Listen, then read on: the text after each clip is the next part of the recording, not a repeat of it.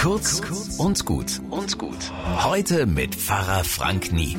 Ja, jetzt ist endlich das Wochenende vom ersten Advent. Ganz schön knapp wird das heuer alles. Es kommen noch der zweite und der dritte Advent und der vierte ist schon Heiligabend. In drei Wochen also. Aber bevor ich jetzt losspürte, dies und das vorbereiten, halt. Ich mache jetzt erstmal langsam, mit Fleiß. Denn die Adventszeit soll ja kein Hamsterrad werden, sondern eigentlich eine stille Zeit sein. Ich weiß, ich erzähle euch da nichts Neues. Und es ist auch ganz okay, ab und zu ins Hecheln zu kommen, damit dann Weihnachten ein schönes Fest ist. Trotzdem. Die drei Könige sind nach Bethlehem gereist, nicht gerast. Und Jesu Geburt war auch keine Sturzgeburt im Minutentempo, sondern eine jahrhundertelang erwartete Geburt des Messias.